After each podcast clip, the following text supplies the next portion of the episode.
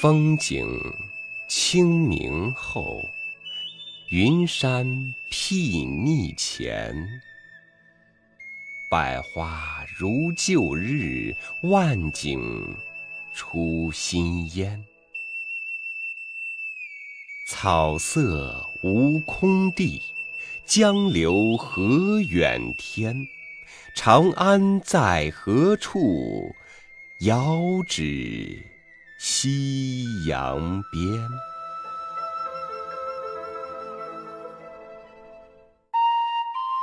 这是唐朝诗人刘长卿的五言律诗。清明后登城眺望，清明过后更清明。今天与你分享的是丰子恺的文章《清明》。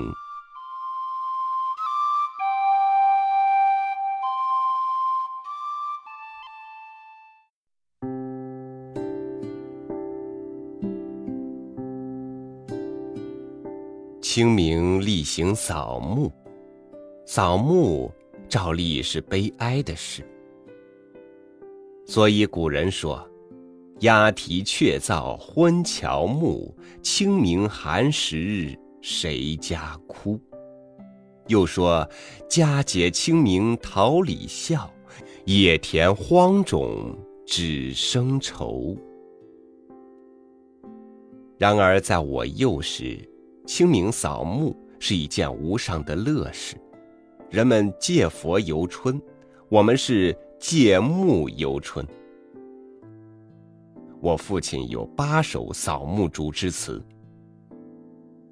别却春风又一年，梨花似雪柳如烟。家人玉里上坟事，五日前头折纸钱。风柔日丽艳阳天，老幼人人笑口开。三岁育儿娇小甚，也叫报上画传来。双双画桨荡清波，一路春风笑雨和。望见坟前堤岸上，松阴更比去年多。胡柯分尘拜贵忙，闲来坐憩树阴凉。村姑三五来窥看，终有谁家新嫁娘？周围堤岸是桑麻，剪去枯藤只剩花。更有儿童织算计，松球拾得去监察。经针坡上是鸡攀，极目云烟咬挨弦。恰得村夫遥指处，如烟如雾是寒山。纸灰扬起满林风，酒杯空交殿椅中。却觅儿童归去也，红裳摇在菜花中。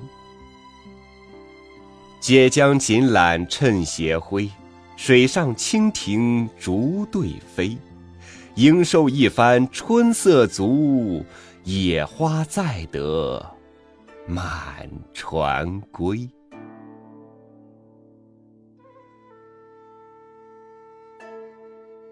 这里的三岁育儿，就是现在执笔写此文的七十老翁。我的小名叫做慈玉。清明三天，我们每天都去上坟。第一天寒食，下午去杨庄坟。杨庄坟离镇五六里路，水路不通，必须步行。老幼都不去，我七八岁就参加。茂生大伯挑了一担祭品走在前面，大家跟他走，一路上采桃花、偷新蚕豆，不亦乐乎。到了坟上，大家吸足。茂生大伯到附近农家去借一只桌子和两只条凳来，于是陈设祭品，依次跪拜。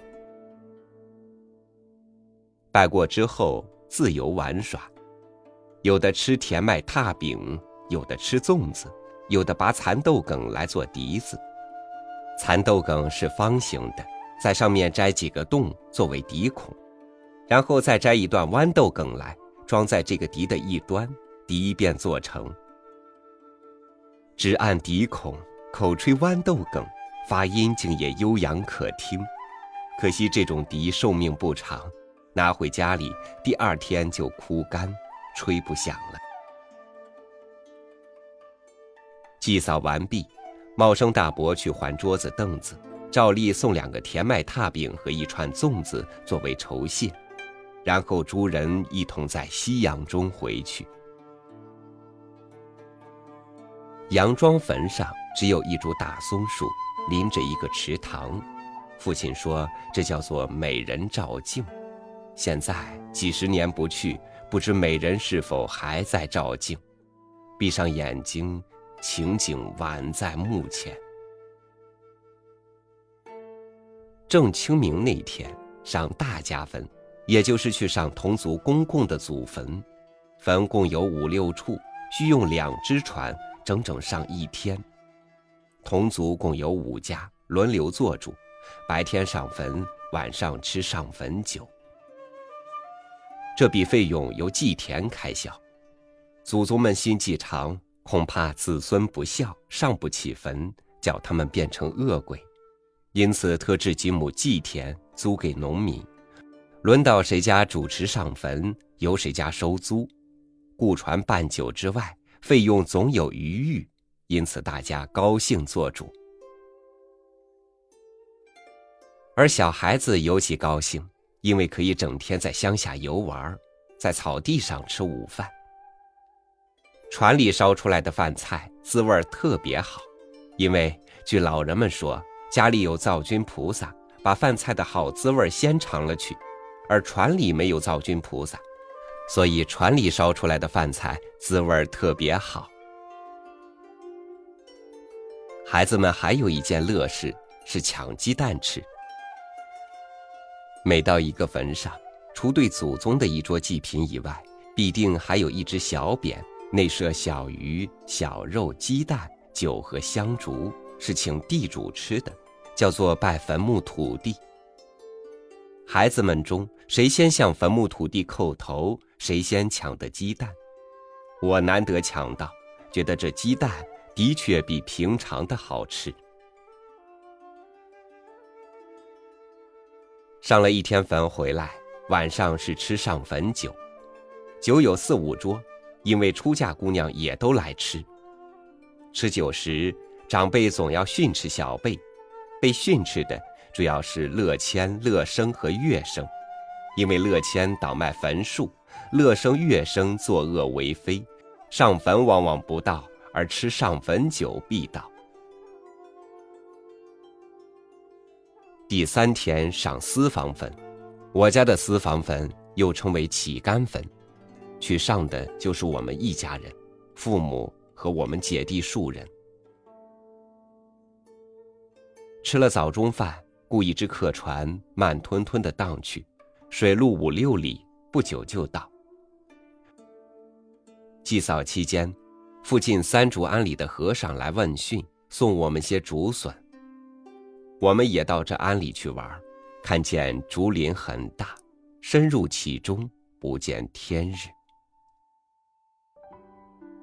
我们中年住在那市井尘嚣中的低小狭窄的百年老屋里，一朝来到乡村田野，感觉异常新鲜。心情特别快适，好似遨游五湖四海，因此我们把清明扫墓当作无上的乐事。我的父亲支支吾吾的，在穷乡僻壤的蓬门败屋之中度过短促的一生，我想起了，感到无限的同情。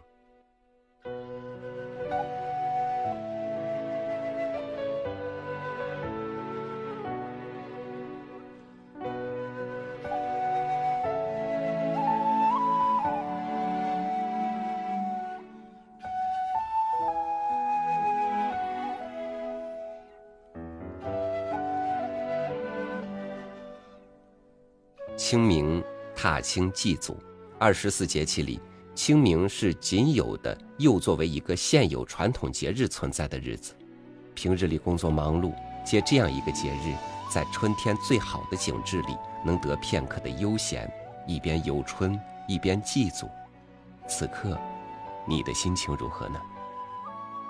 感谢您收听我的分享，欢迎您关注微信公众号“三六五读书”，和我分享你的生活点滴。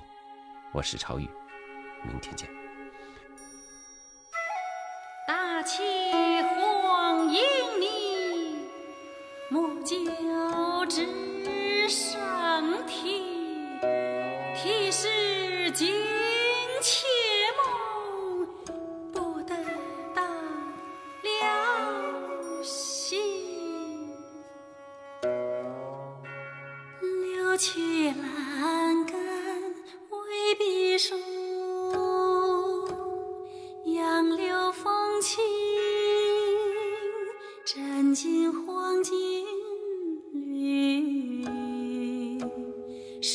把点针一柱？